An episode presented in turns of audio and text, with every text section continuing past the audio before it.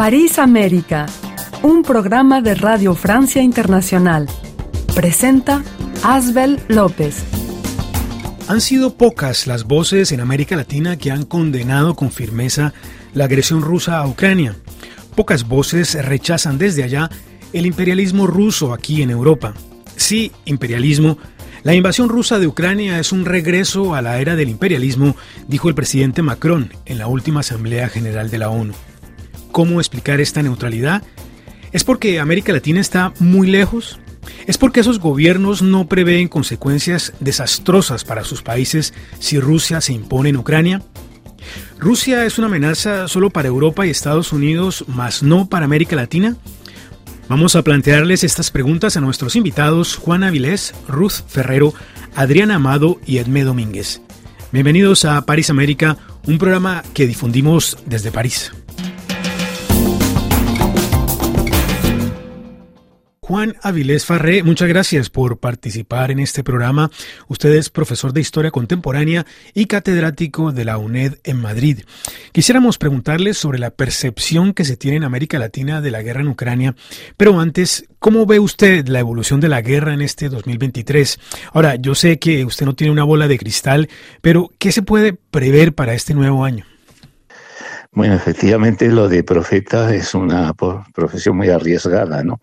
Pero por lo que vemos cómo está la situación, yo me temo que esta guerra va a durar bastante, por lo menos se va a prolongar durante bastantes meses, eh, quizá años, no lo sé, porque no parece que ninguno de los eh, dos contendientes esté dispuesto a renunciar los ucranianos, eh, que eh, casi todos los observadores, eh, cuando se produjo el ataque ruso, pensaban que iba a ser derrotado rápidamente, han demostrado una voluntad de resistencia enorme, una gran capacidad militar y, por supuesto, han tenido una ayuda masiva de, de Occidente.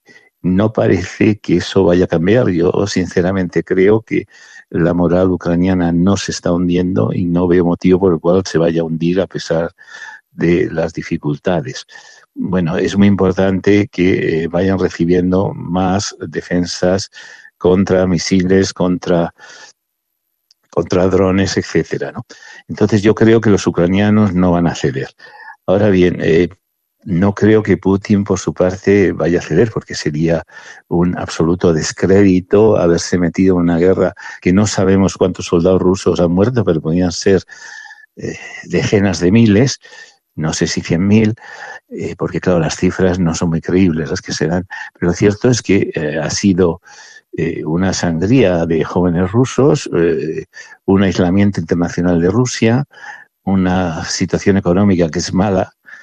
Y claro, si Putin vuelve a la posición de partida, no digamos, si cede el Donbass y Crimea, quedaría absolutamente hundido. Y así es que no, no parece que eh, salvo un cambio imprevisible en la política rusa, que, de momento no se ve, no parece que vaya a ceder. Así es que la clave es lo que usted ha dicho, ¿no? Eh, ¿Va a seguir el apoyo occidental o no? Y yo diría que sí, que va a seguir. En realidad, eh, los estadounidenses en realidad no están sufriendo nada eh, por esta guerra, bien están teniendo un gasto importante, pero eh, que pueden soportar perfectamente. Así es que yo no creo que eh, por parte de Estados Unidos vaya a haber un cambio. Bueno, ahora hay un cambio de mayoría en el Congreso, pero yo no creo que vaya a afectar radicalmente. Señora Avilés, eh, entrando ya a las justificaciones de la guerra, ha habido como una evolución de la argumentación de Putin, que comenzó hablando de desnazificar y luchar contra el terrorismo y ha terminado incluso admitiendo que, que ha ganado terreno, eso es lo que él dice. Eh, ¿Qué piensa usted de, esas justificaciones eh, de, de Putin? Bueno, hace ya bastante tiempo Putin dijo que la, caída del bloque soviético y de la Unión Soviética y de su dominio sobre Europa centro-oriental era la gran eh, catástrofe estratégica del siglo XX. ¿no? Él eh, realmente lo que quiere es reconstituir el, imperio ruso. Así es que eh, los ataques a la, a la supuesta nazificación de Ucrania, un país con elecciones democráticas y con un presidente judío, pues eh, no era más que eh, fanfarria propagandística.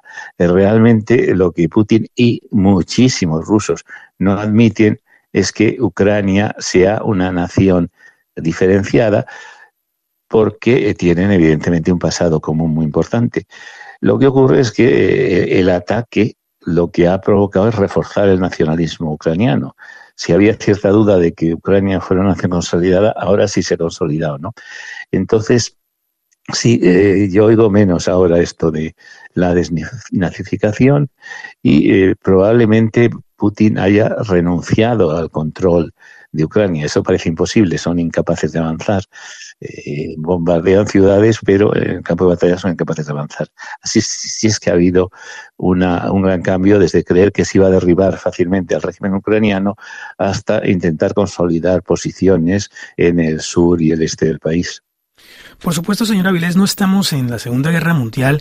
Sin embargo, personalmente, cuando yo escucho propagandistas rusos, propagandistas que son apoyados por Putin, incluso uno de ellos ha sido condecorado, eh, hay un tufillo de Segunda Guerra Mundial en el sentido de que es un, es un discurso casi al contrario nazi de parte de los de los rusos, cómo, cómo tratan a, a, los ucranianos como, como, o sea, sin ningún respeto, o sea, afirmando su superioridad frente a ellos y, y sin ninguna consideración por lo que puedan ser o, hacer, incluso, por ejemplo, con estos bombardeos a finales de año, seguía la fiesta en Moscú.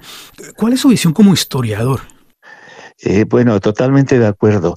Eh, los historiadores tratamos de no hacer comparaciones con Hitler porque eh, parece un recurso demasiado excesivo, pero sin pretender insinuar que Putin se ha parecido a Hitler, fundamentalmente no, no es un genocida.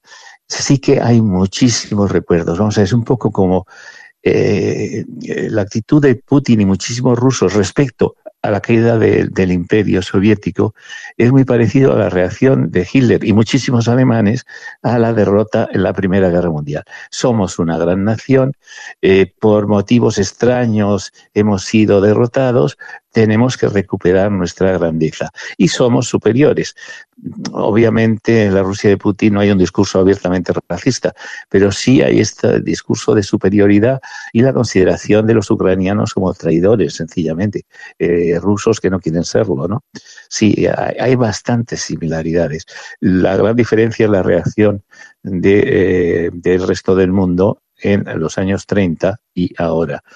Pues justamente, señora Vilés, y esta será mi última pregunta, es sobre la reacción en el mundo y nosotros, Radio Francia Internacional, difundimos hacia América Latina y, vemos como una especie de indiferencia de América Latina, sino una suerte como de complacencia frente a Moscú eh, de algunos presidentes. ahora fue, Lula acaba de ser posicionado y tiene una visión de que eh, para una guerra se necesitan dos, por un lado Putin, por el otro lado Zelensky. O sea, están puestos como en el mismo nivel Hemos visto que ningún país latinoamericano ha tomado eh, sanciones contra, contra Moscú. ¿Cómo ve usted eso? ¿Lo sorprende? ¿Le parece normal? Porque esta es una guerra que, no, no les incumbe. ¿Qué piensa usted de esto? Bueno, no me sorprende mucho. Para empezar, América Latina está muy lejos. En realidad, incluso en Europa eh, se ven las cosas distintas en, Suecia o en Polonia que en España o Portugal, que estamos bastante lejos. O sea, para América Latina es una cosa que está muy lejos. Y dos, para la izquierda latinoamericana, el enemigo, por definición, desde hace décadas, es Estados Unidos. Es decir, que eh, un gobierno de izquierda latinoamericano muy improbablemente se iba a, posicionar con Estados Unidos. Todo lo contrario pasa en Europa. En España ahora tenemos el, gobierno más izquierdista de toda la historia democrática y sin embargo se ha hecho frente común con todos los demás gobiernos europeos.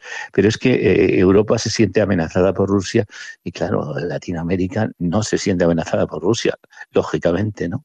Señora Avilés, muchas gracias por esta entrevista para Radio Francia Internacional. Ha sido usted muy amable. Eh, muchas gracias a ustedes, ha sido un placer.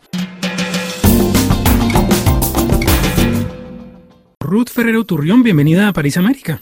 Hola, buenos días. Usted es profesora de Ciencia Política en la Universidad Complutense de Madrid e investigadora adscrita al Instituto Complutense de Estudios Internacionales. Muchas gracias por participar en este programa.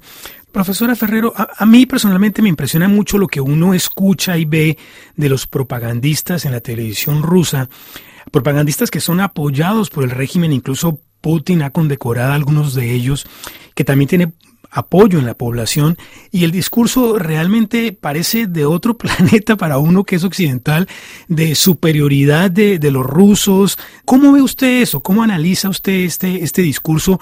Eh, Vladimir Putin ha utilizado un discurso que es muy etnonacionalista, eh, sostenido sobre el principio de la superioridad de, de los rusos como eslavos frente a otros pueblos eslavos y que forma parte también de ese espíritu eh, de expansión imperial ¿no? que, le caracteriza. Eh, por tanto, em, lo, que, lo que observamos en, en, la manera en la que se aborda, digamos, desde un punto de vista de opinión pública en Rusia, eh, la guerra es, bueno, estamos relanzando, digamos, el poder imperial ruso, lo estamos lanzando porque hemos percibido que hay una amenaza contra nuestra propia integridad y por tanto tenemos que eh, ser fuertes y, ser duros y no ceder, digamos, ante esos, ante esos ataques. Digamos que ese es el discurso unitario y todo eso eh, se envuelve, digamos, primero en, en, en una movilización eh, una operación especial y luego una movilización parcial, ¿no? Pero bueno, en cuanto a la cuestión de la, de la propaganda, yo creo que tratándose como se trata de un Estado que es un, no es, un estado, es un Estado no democrático, en el cual hay un absoluto control por parte de los medios de comunicación del, del Kremlin, bueno, no es de extrañar, ¿no? Eh, que efectivamente, bueno, pues se utilice, digamos, a, a a esas personas que, que, participan en esas tertulias de los medios de los medios rusos como mecanismos también de transmisión de, esa, de ese intento ¿no? de, de, de, de, inspirar a la población rusa de la necesidad de la defensa del pueblo ruso, de la percepción de amenaza y por tanto de la necesidad de defensa. Señora Ferrero, el profesor de historia Juan Avilés estima que la guerra en Ucrania está muy lejos de América Latina. Los latinoamericanos, a diferencia de los europeos, no se sienten amenazados por Putin. Además, hay un sentimiento antiimperialista de la izquierda latinoamericana contra Estados Unidos desde hace décadas y todo esto explicaría el apoyo sin mucho entusiasmo de varios países latinoamericanos a Ucrania, la neutralidad de otros. ¿Usted qué piensa? Eh, la, la, cuestión de, América Latina en relación con Rusia enlaza muy bien también con el caso africano. Yo creo que, América Latina y África son los dos grandes exponentes de ese eh, gigantesco sur global eh, que no están dispuestos a alinearse con las tesis eh, que en el norte global son mayoritarias, que es el de, el de bueno, pues, la lucha, el enfrentamiento directo con, con, con Rusia. ¿no? Eh, y, y, esto es algo que de, desde Europa, además, el, el, alto representante Borrell lo vive de manera muy dramática porque no consigue efectivamente transmitir un relato que, que, es el relato que es el relato dominante en la Unión Europea y que básicamente dice bueno eh, eh, eh, hay un agresor hay un agredido y por tanto es necesario que haya una alineación un posicionamiento de, de las distintas de los distintos países, digamos, a favor de los más desfavorecidos. Y sin embargo, esto desde los países del sur global es visto más bien como la como una rebelión de los oprimidos, ¿no? Porque yo esto me lo he encontrado en, en diversos foros cuando he tenido ocasión de, hablar con personas y, y organizaciones de, de, ese sur global que efectivamente tienen esa en, tienen esa esa visión. Eh, no están dispuestos a comprar, digamos, un relato unívoco y que les viene por parte de, de un lado de la Unión Europea, de la cual recelan, y por otro de, desde Washington, que es visto como un actor que históricamente ha tenido injerencias muy graves en, en, la, en la tradicional, el, tradicional desarrollo político de, de, América Latina. Yo creo que esto es clave también para, para entender cuáles son esos posicionamientos. Profesora Ferrero, ¿quiere decir esto que para los países latinoamericanos, mmm, si cae Europa, entre comillas, si cae Occidente, no pasaría nada que, digamos, un mundo en torno a Rusia y China es igual o, o, mejor que un mundo en torno a Estados Unidos y Occidente. Y lo digo porque eh, Rusia nos está amenazando con, con, guerra nuclear, Rusia está atacando a civiles, bombardeando.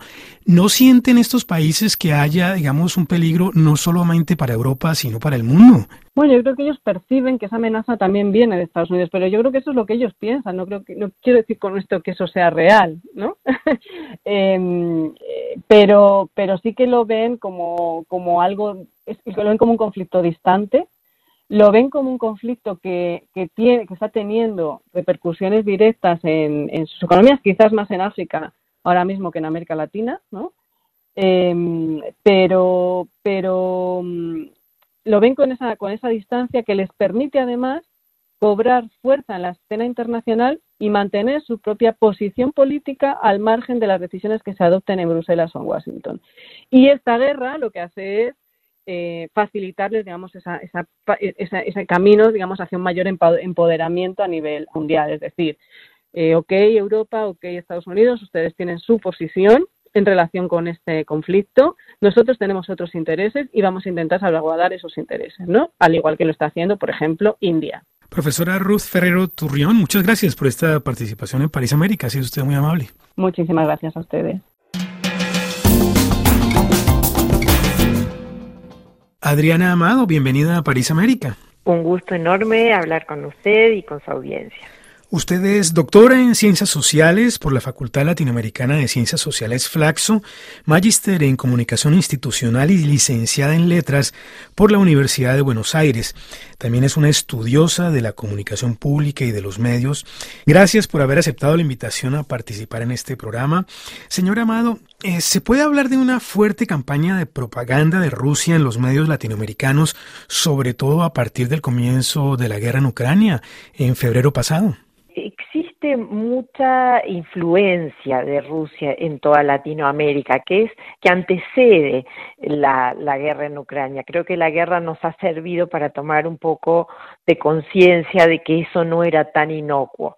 Y de hecho, no es solamente la publicidad o la propaganda que podemos ver a través del, del sistema de medios ruso, que tiene en muchos canales y en muchos países de Latinoamérica una réplica directa, sino que también hay una base cultural, les diría, más profunda, que tiene que ver con incluso ciertos grupos intelectuales que de alguna manera romantizan eh, la, historia de Rusia asociada al, marxismo y al comunismo, y creo que con una lectura un tanto, como le decía, idealizada, cristalizada, eh, se sigue validando eh, una historia imperial en un sentido que hoy estamos viendo que no es tan tan inocuo ni, ni, ni, tan indiferente.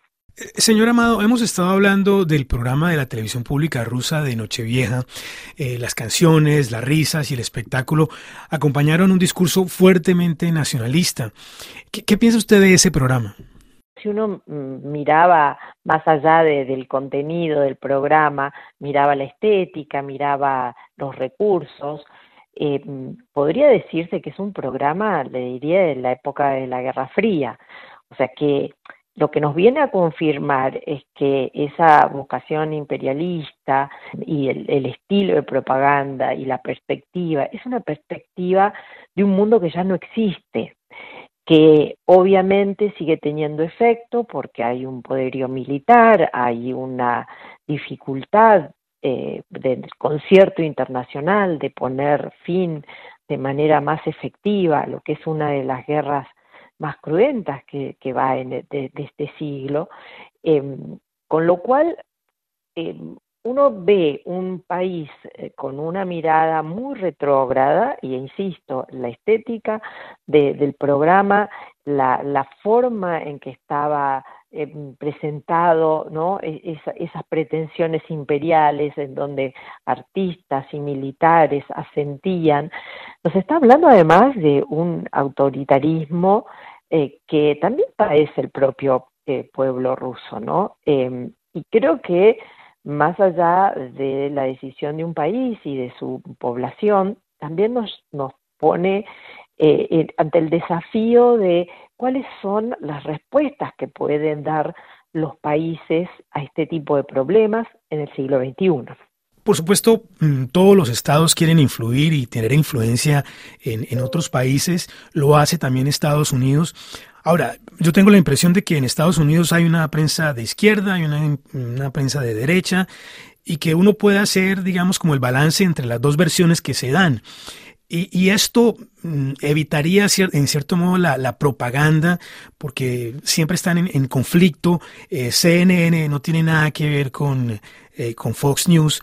En cambio, esto no parecería ser el caso en Rusia y por eso facilitaría que se imponga una cierta versión de los hechos acorde con el, con el régimen y es lo que hace Rusia Today. Eh, ¿Piensa usted que, que se puede hacer ese paralelo, esa diferencia más bien? Sí, claro, pasa sobre todo por un derecho a la información que no tiene el pueblo ruso y que no tiene el concierto internacional de lo que verdaderamente está pasando en Rusia.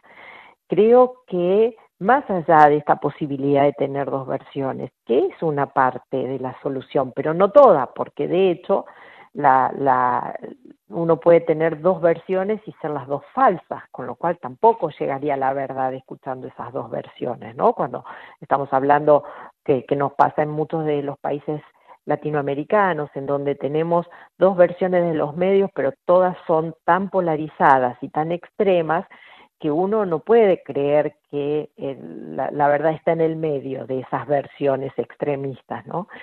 Creo que tiene que ver con la transparencia de la información y entonces más allá de que uno pueda simpatizar más o menos con la idiosincrasia eh, rusa o la idiosincrasia americana, es innegable que Estados Unidos es un país que em, tiene acceso a la información, que facilita, de hecho, que cada tanto ofrece al mundo documentos desclasificados, donde se revisan prácticas, cosa que no lo vemos en, Rusia.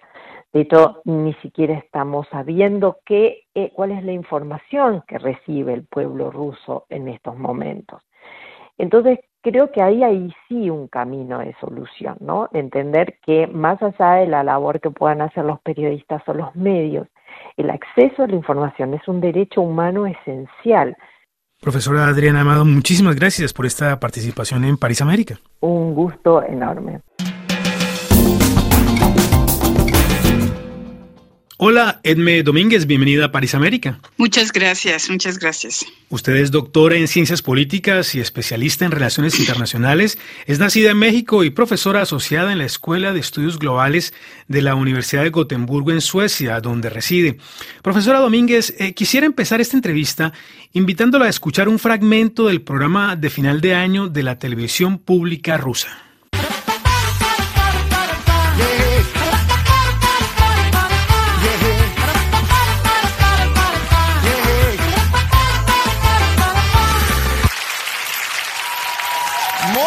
новогодний тост будет несколько необычным.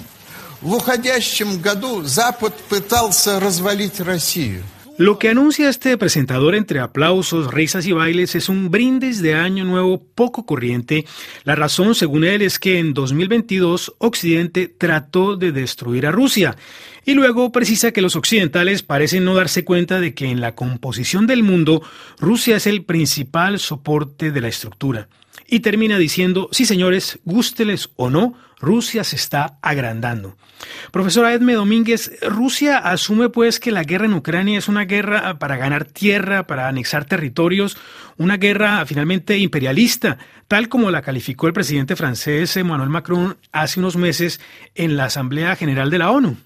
Yo diría que Rusia no ha, o sea, Putin por lo menos eh, no hace ese tipo de, reconocimiento, sino lo que él ve es una recuperación de lo que era eh, la Rusia eh, antigua, que no el imperio, sino la Unión Soviética que existía y claro, antes de la Unión Soviética, la Rusia zarista, donde Ucrania era una parte íntegra de ese territorio. Y lo que hace Putin generalmente es negar que se trata de un imperialismo, pero eh, decir que se trata de una recuperación, de que en realidad Ucrania nunca ha existido, nunca existió y que en realidad es parte de Rusia. ¿Y qué piensa usted que debe hacer Occidente en Ucrania? Yo creo que debe seguir defendiendo Ucrania. Naturalmente, Ucrania es precisamente el ejemplo de la resistencia, y yo sí creo de la resistencia de un modelo democrático. Aunque, aunque se la critique a Ucrania, aunque eh, haya sido una, eh, un país con muchos problemas de corrupción, etcétera, etcétera. Como tienen muchos países problemas de corrupción. Exactamente. Entonces, yo creo que Occidente debe seguir defendiendo Ucrania, pero hay otra cosa que es muy importante eh, en, cuanto a cómo se va a tratar a Rusia, porque Rusia es un país que está siendo cada vez más aislado pese a la propaganda y a la narrativa de, de Rusia frente al mundo internacional, y es, y es un país que eh, está a la deriva, en el sentido va en declive total.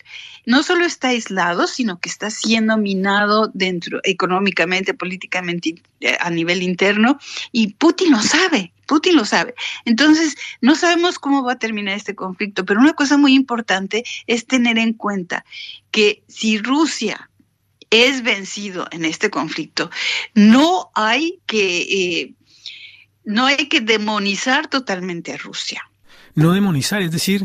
O sea, naturalmente que tenemos que demonizar al gobierno ruso, eh, naturalmente que están yendo contra todas las leyes y haciendo cantidad de crímenes. Eso es, es claro.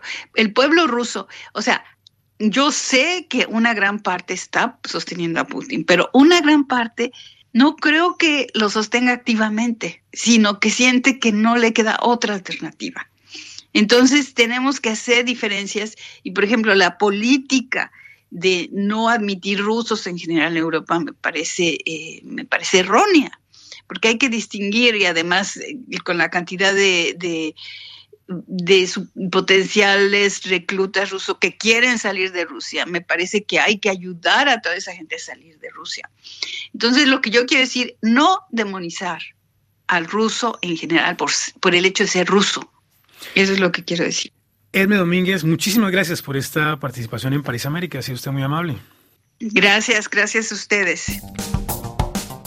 Llegamos así al final de París América, un programa que difundimos desde París. Los espero el próximo jueves a partir de las 3 y 3 minutos de la tarde, hora de París. Hasta entonces.